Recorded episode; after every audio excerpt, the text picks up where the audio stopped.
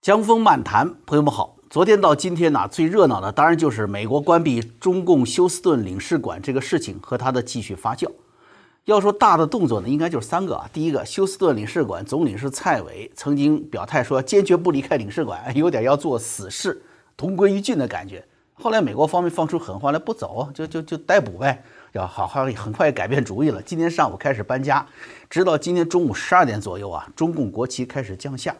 到了下午四点钟的时候呢，啊，美国的司法人员开始进入领事馆，啊，但是不是从正门进去的，一会儿咱们再仔细讲。第二个事情呢，就是昨天中国外交部发出公告，关闭美国驻成都领事馆，作为对休斯顿闭馆的报复。现场派来了大量中共军警，还搞了一个电视直播，啊，据说有三千万中国人观看，国人啊，好像是一片喝彩。啊，那第三个事儿呢，就是旧金山领事馆昨天是被确认了，说藏匿。FBI 通缉的间谍，这个间谍是一位具有中共空军身份的女科学家，叫唐娟。因为川普已经明确表态，就是说要关闭更多的中共领事馆，这种可能是存在的啊。于是旧金山领事馆被强烈的质疑，是否会成为下一个闭馆的目标。那么最新消息传出，唐娟已经在昨天晚上被旧金山领事馆给给推出领事馆区了，而且已经遭到美国方面的逮捕。那么这三件事件吧，咱们就围着这三个事情说一说。这些事情啊，有怎样的内在联系？看看中美两国在处理外交危机上的表现。另外，我想大家一定就是很想知道，就这两国关系会交恶到什么程度？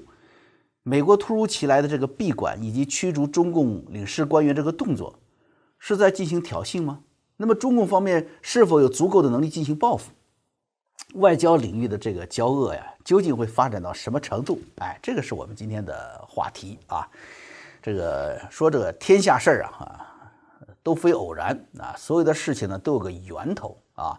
照例呢，我们还是去找找深层原因啊，看看两国外交撕破脸的究竟如何啊，是为什么？我们注意到呢，前几天中共的最高层啊是开始频繁露面啊，现在这个网络上管这种叫叫有个时尚的词儿叫做刷脸啊，叫频繁出来刷脸啊。为什么呢？很简单，北戴河会议要召开了。这在中共的体制内，很多这个所谓老同志啊，老同志啊，他也不看别的报纸，就要看参考消息。还有呢，重要的呢就是叫内参资料。内参资料呢，就是限制在县团级以上干部看的啊，专门登一些国内普通媒体不允许报道的党政资讯。但是呢，呃，这不允许报道吧？但有时候有必要通知中高级的党员干部的这些新闻，还有一些政府的内部言论，这属于叫秘密级的文件。你知道吗？为了方便老同志观看呢，还弄那个叫大开本啊，那个字儿题目的字儿那么老大一个啊，党和国家领导人呀，习近平跑到后面去了。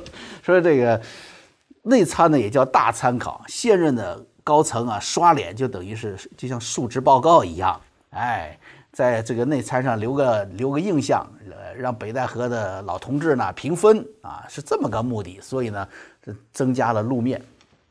第一把手习近平，那当然要多刷几次，对吧？你看他二十一号下午才在北京主持这个叫企业家座谈会，二十二号第二天又跑到吉林去考察了。这两个路面，朋友们都录得很蹊跷。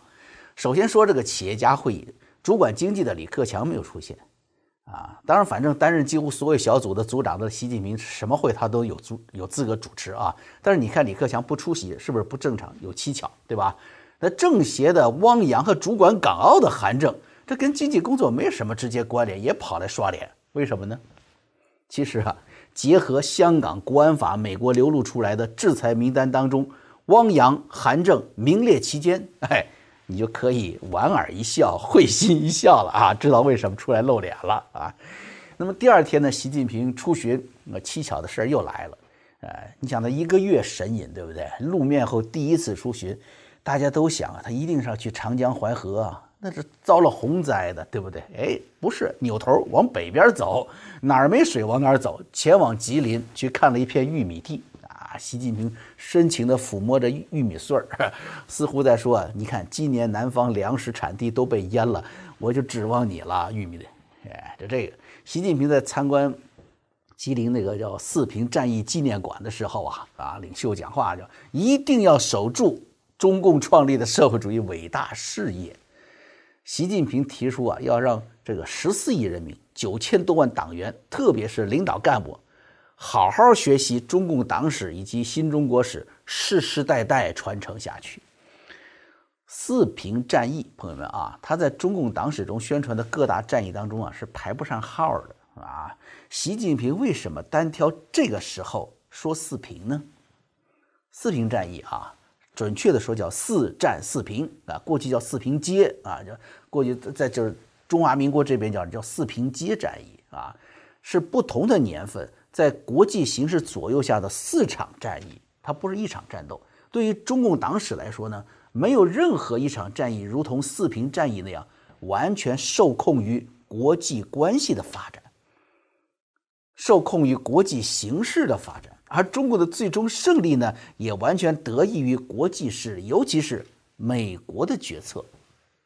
大家知道啊，在二战期间，苏美英三国召开了一个雅尔塔会议，啊，在二战后期了啊，而且呢，那个会议是在美国国务院的高官，呃，叫西斯的安排下。形成的雅尔塔密约，而西斯的真实身份就是苏联间谍和地下共产党员，所以你说他帮助签下来的密约能对美国、英国好吗？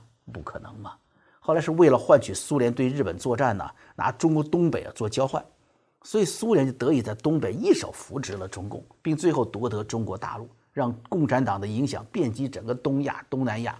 而美国最后也付出代价来了嘛，对吧？朝鲜战争一场，越南战争一场。付出了两场战争的牺牲，这个四平战役啊，第一仗就是这个大背景打起来的啊！中共派出十这个十万军队嘛，他离得近嘛，从东北从这个华从这个华北啊，从山东啊，冲到这个东北去抢地盘，还有两万名干部，包括从延安过来的啊，经过延安整风的啊，这个干部打日本的时候，你看他不见影，抢地盘比谁都跑得快。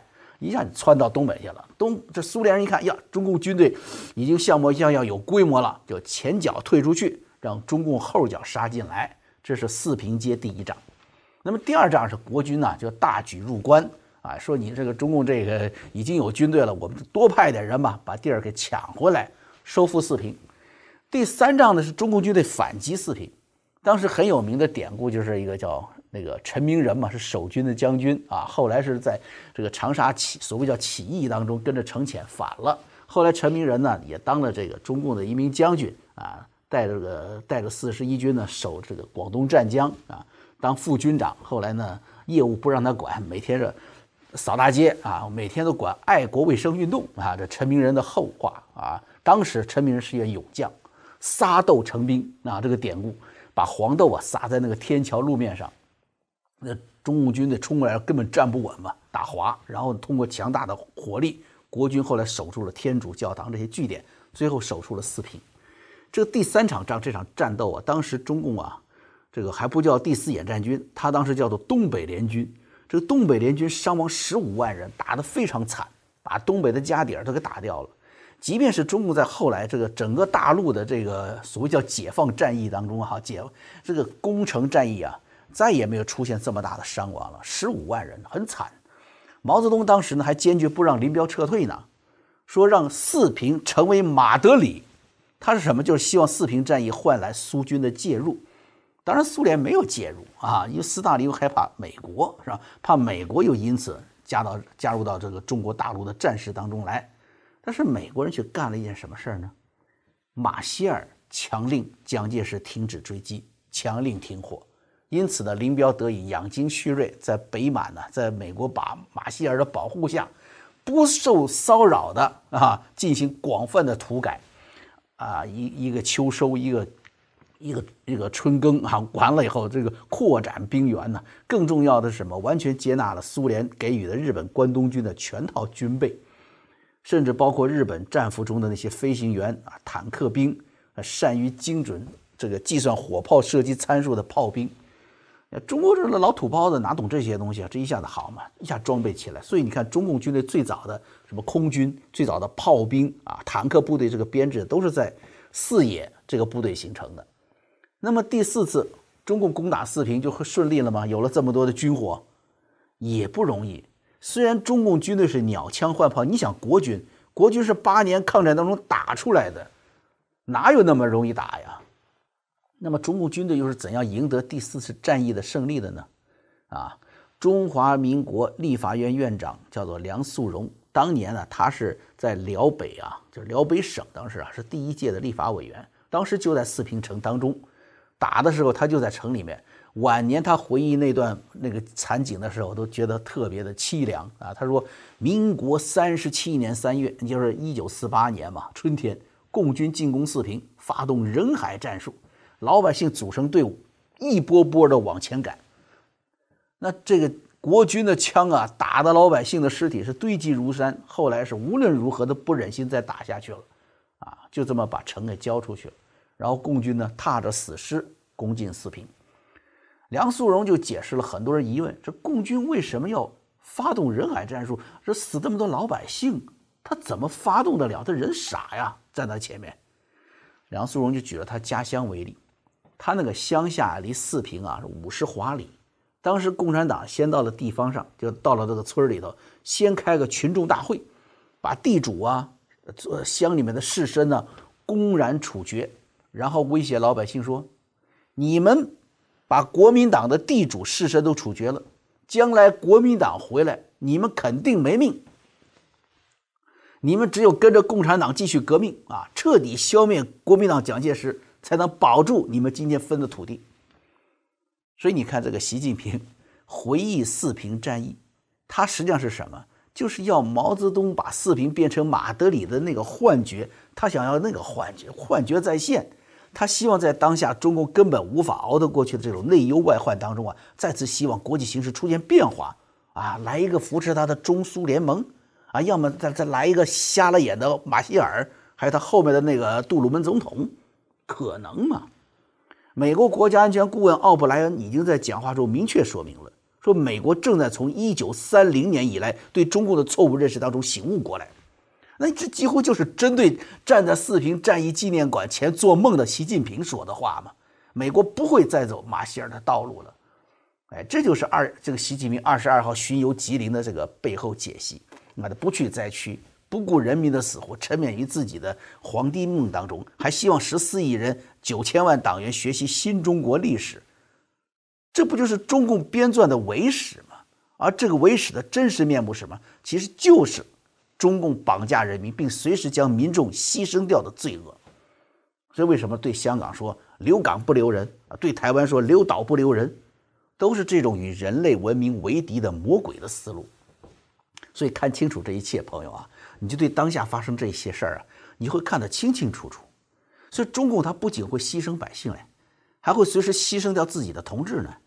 啊，那那那能怪谁吗？你入党的时候你你发誓了吗？你要为这个主义献身吗？是吧？所以现在需要你了啊，你就献身去吧。啊，从这个咱们就开始讲讲休斯顿了。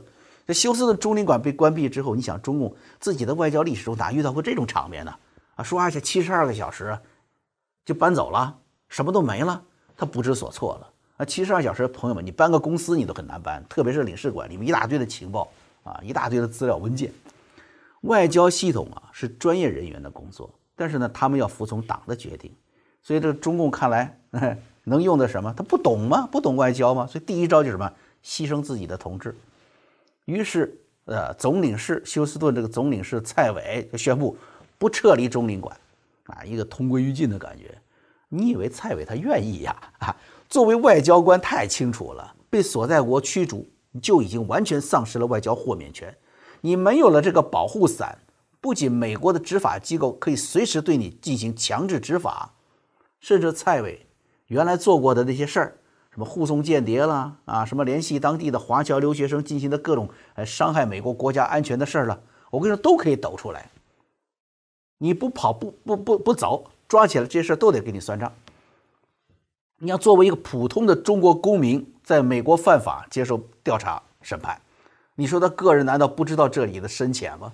啊，那那是要在美国把牢底坐穿的节奏啊！所以这这个决定说留管的这个决定，一定不会是蔡伟个人的决定，而是中共为了尝试美国政府的态度和他这次行动的决心而做的一个把自己同志抛出去的举动。在美国方面表态说，只要不走人，马上进去抓人。哎，马上你看怂了吧？是不是？中共知道美国玩真的了，才做出了什么？做出了啊闭馆、啊关闭美国成都领事馆的决定。而蔡伟呢，你也你也甭待在那儿，该搬家搬家吧啊！所以休斯顿领事馆呢迅速开始行动。今天下午四点钟呢，这个国旗已经没有了，成为了一个普通建筑。那么众多的这个现场记者呢，发现一个一个事情很有意思，说没有见到这东西是搬出来一车一车的啊，没有见到领事馆的中共领事人员呢离开。那么当美国执法人员这个到点儿了，准备进入领事馆的时候，到那一看，三个大门都被从内部锁上了，说明人都在里面待着呢。美国执法人员是从后门强行破门进入的。那么我这个节目做开始做的时候呢，这个还不知道这个内部情况最后是怎么个情况，究竟领事馆内部在这个混乱的时刻发生了什么？哎，这也许是明天能够继续爆料的一些是爆出来的一些消息啊。那么我们就猜吧，我给大家一个小提示啊，那就是什么呢？六四前夕，一九八九年的五月，当时的这个全国人大常委会委员长。万里当时在哪？在加拿大，是他的首次访问加拿大。后来不是有一本叫《天安门档案》吗？啊，在里面有一份陈述。万里在多伦多的讲话当中说：“学生们的爱国热情可嘉，啊，赞许他们促进民主所做的努力。”所以万里很站的完全站在广场的孩子们的这个一边，所以他很快就被召回国了，而且在上海不是被江泽民给软禁了吗？这就是江泽民为什么突然登上大位的重要原因呢？啊，那你想，人大委员长都这个态度了，你想中国中共大使馆这些外交官呢？哎，在这种历史巨变的时刻呀，你想啊，这每一个人都得做出选择，不是说可以骑墙的了，不是说那是什么精致的利己主义者又想在这个中共这边多捞点儿啊，到时候出了事儿呢，又能够这呃。跑到这个抛弃中共的大朝东，免免得被吞噬，怎么可能呢？六四的时候啊，驻加拿大使馆当中，当时四十名外交人员四分之一起义了，啊，并且他们都在加拿大的情报机构的掩护下，在加拿大生活下来，啊，像一个正常人一样生活下来了。那么我们看今天的休斯顿领事馆，啊，三个门内锁，从里面锁上，人都不知道出来没有，躲在哪儿。未来领事馆当中会不会发生类似的这种事件，像加拿大的样子？我跟你说呀，大有可能。咱们明天看这个事件的继续发酵，啊，那么我们看第二件事情，关闭成都美国领事馆，实际上是中共在扔出总领事做烈士这个破招数之后啊，我跟你说，关闭美国领事馆这种报复的是更糟糕的举动。啊，前面让这个蔡伟做烈士，这个在外交史上很丢人，你知道吗？这太不体面了，对不对？一个堂堂的一个大国的外交官，准备躺在地上撒泼，我不走，我就不走，属于这种，是吧？那关闭美国领事馆呢，更糟糕，因为既然已经知道了美国的坚决态度，那你分析一下自己吧，是吧？你的对等反制究竟有没有条件实现对等？如果做不到胜算，起码能做到挽回面子。面子也拿不回来的话，最低限度起码不要让事情发展到更加不利的地步去，对吧？但是关闭成都领事馆就是朝这个最糟糕的方向发展。我们从外交部的行文当中啊，可以看出中共这种无奈。他说希望美国方面纠正错误的做法，啊，他也没有下达关闭成都领事馆的具体时间，这个期限。这完全就是什么？就是你你别那么干了，我们重新。回归好的状态吧，咱握握手吧，就是一种乞怜的这种这种姿态。但是呢，他又要对国内老百姓啊表现强硬，于是呢就会国内开直播，国外呢做个什么动作？大家关心的啊，躲藏在旧金山领事馆的具有中共空军身份的涉嫌间谍唐娟，昨天晚上，哎，天黑的时候给中共领事馆给踢了出去了。这一交出去，一踏出领事馆就被逮捕了。这个月二十七号就要开庭了。所以你看到没？是国内硬给老百姓看，国外呢认怂。为什么关闭成都领事馆说是更糟糕的举动呢？因为中共自己也清楚，美国方面现在是不怕全面升级，甚至关闭休斯顿领事馆这个举动是主动的，通过刺激升级来获得更多的战略优势。那好，外交交恶最后两方面的一个大的趋势，对不对？咱们说一文一武吧。武的方面就是就打起来了呗，是不是？那怕不怕到最后一步能够打起来呢？很显然，在南海、台海、印度，美国已经在部署迎接热战的准备了。航空母舰一直在那待着没撤，中共呢在中印边境却干什么？主动退让，不但退让，还找印度，哎，说我给你找些贷款，给你些钱，这就是全面的在退缩吧，不敢打。在南海呢，哎，全面收敛军事演习的存在。强力打压国内的民族情绪，这一点很重要。这个这个验证，你说要知道，南海啊、钓鱼岛啊、台湾是国内最重要的三个是个刺激点，对不对？现在美军还有日本的、澳大利亚，甚至以后还有英国的联合介入，这规模是从来没有过的。按往常、按以往，中共应该是全力反击，哎，至少是舆论全开嘛，是不是？跟以往一样的，起最起码我得过一把嘴瘾吧。但是你看，哎，这次额外的小心。哎，网红们也没那么积极，为什么没收到指示啊？完全在避战。既然没准备打，那你为什么要升级外交报复嘛？这就是愚蠢一，你知道吧？没有到收拾最后残局的准备，却要把这个残局打开。第二个，咱们说这个，我刚说武的方面，军事，现在说文的方面，你关闭领事馆，直接导致资本市场惊慌。这个叫什么叫加速外资的恐慌性流出啊？这其实是中共目前最怕的一种失血状态。本来就没钱了，他还刺激一下，造成市场恐慌。还有最重要的一点是什么？外交冲突最终会导致两国断交嘛？断交，美国顺理成章就能跟台湾建交。那你打台湾就不是什么祖国统一了，那你是对另外一个主权国家的侵犯了。中共将失去一九七九年以来所有的国际利好。正式成为孤家寡人，也将失去所谓叫叫老一辈革命家啊，他们的叫统一大业。好吧，那你是对不起祖宗了，是不是？这一点对于习近平在党内的地位是巨大的冲击。而反观美国方面啊，关闭中共休斯顿领事馆似乎是正有此意。咱们说为什么独独要关这个休斯顿啊？有当然有各种媒体爆出很多的具体的资料，其实我那天也做了分析，也包括他的涉及的很多的间谍行为。但是说休斯顿领事馆涉及多项间谍行动，这个虽然是事实，但大家不要忘了，你要比呀，他为什么关休斯顿不关别的呢？整个中共在美国的领事系统当中，纽约总领馆呢，它是金融情报。最大的外宣中心是不是还承担着海外侨团的统战工作，打压民运，打压这个海外迫害法轮功的？他这个中心都在纽约。你要按照美国国务院的说法，休斯顿伤害了美国国家主权，那纽约比休斯顿严重好几个级别嘞。你怎么不怪纽约呢？还有旧金山，你休斯顿说盗窃科技情报、盗窃知识产权啊，但你想旧金山领事馆？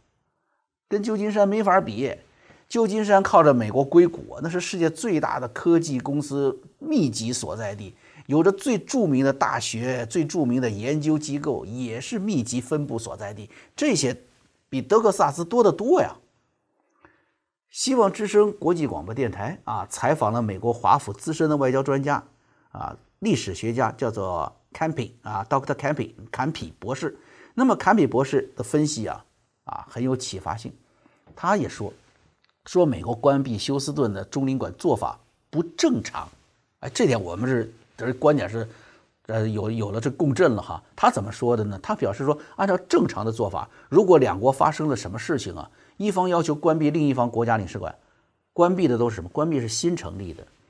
休斯顿总馆是中共在美国成立的最早的领事馆。一九三七年的时候，在此之前，最早是中华民国。中华民国一九三七年在休斯顿成立了领事馆。一九七九年，美中建立外交关系后，美中双方啊，根据这个领事条约就开始互建领事馆了吗？当时在德州实际上是没有那么多华人的。你要说从领事馆的服务角度来说，你应该在纽约、在加州建立第一个领事馆，对不对？那里华人多嘛，办个签证什么的。为什么建在休斯顿？就是中共为了向美国、向全世界表达他们接管了中华民国的权利。中共啊，从一九四九年开始就有一个心病放不下，就是什么执政合法性。那么这个外交上呢，他也想表达这种合理性，啊，觉得我可以把中华民国的这个权利收过来了，你们是不是觉得我应该是合法的了吧？这就具有象征意义。那么今天美国关闭休斯顿中领馆，那你想是不是也具有象征意义呢？就象征着一九七二年以来中美关系啊走到尽头了，要重启与台湾的邦交了。关闭成都领事馆的这个报复行为，你想是不是都在美国的计算之内呢？是吧？我这么做了初一，你可能做十五了，对不对？那你要报复我，你可能也要关闭领事馆，是不是双方的外交冲突不断的升级呢？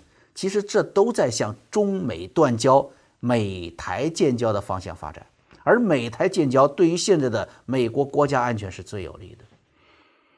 这一点呢，也可以从昨天蓬佩奥的对中国新冷战的这篇檄文嘛，他选择了一个发表地点，哎，得到验证。你想，他从从这个欧洲刚回来，急三急四的，蹭蹭蹭的飞到加，飞到哪？飞到加州来。说欧洲，他不在纽约，不在华盛顿，他把加州来了。为什么？他演讲选择的是尼克松总统纪念馆，有意思吧？尼克松正好是结束美中。全面对抗和冷战关系的最重要的人物是尼克松，推动了美国与中共在一九七九年最后能建立全面外交关系。现在看来，是不是要彻底翻转过来了呢？那么中共能做些什么呢？啊，就是说，万一两国真是要交恶了。中共能做些啥？当然不会是小粉红们多年来被蒙蔽的那个头脑中幻化出来的啊！美国航母就是中共军队的靶子。你想吧，这些小粉红自己，你冷下心来啊！你你你吃你吃了点西瓜，你坐下来旁边想一想啊！中共军队的巨大贪腐，你为他还生气呢，对不对？然后一边你又相信这支拥有着最庞大的贪腐军官的军队能够战无不胜，你是什么逻辑？对不对？所以咱们不说那个以后发生，咱们就看看现在身边发生的这一切和我们今天讲的这些事情，就像习近平他会去躲开洪水泛滥的灾区一样，就像四平战役啊推着老百姓在前面挡子弹一样，这个国家民众的生命对于中共和他的独裁者来说就是可利用的工具，是战争时期的炮灰，是党内斗争像红卫兵那样的匕首。啊，也是改革开放之后的廉价劳动力，他考虑的是这个，甚至是奴工啊，把你当做根本就不当人呐。别说百姓了，就说自己的同志吧，啊，你的小喽啰啊，你的你都给你卖力气的特务，就如同这个休斯顿的总领事和躲进领事馆祈求党的保护的唐娟也一样，是随时可以抛弃的没有生命特质的东西。谁让你当年举起拳头比划着说要为中共献出生命呢？啊，今天的节目咱们就做这儿了啊！明天是周末，我我们在这个新频道江风剧场播放《南北战争》第三集，我这这在这借着机会再去给自己宣传一下啊！今天我一个歌唱家的一个朋友跟我说说，哎呀，你什么时候播下一集呀？你这个是急死人的节奏啊！我一听。可高兴坏了，哎，这就对了，对吧？我做节目呢，对自己有要求的，什么要求？就是要做到大家看了都上瘾的那个份儿上才罢休。啊，那么会员网站的朋友呢，啊，是可以看到更多有背景和一些细节的珍藏品吧，包括啊，在外面不适合播的一些这些音乐呀、歌曲啊，会在里面呃加进去。那么另外呢，随着我这个。生产的这个节奏加快吧，录制的节奏加快，会员朋友在网站里面呢，可以比外面的朋友更早一些看到节目啊，就就不会那么容易急死人了啊。明天呢，欢迎所有的朋友啊，记得去江峰剧场这个新频道去看节目啊，去订阅啊。江峰漫谈，我们啊下回再见。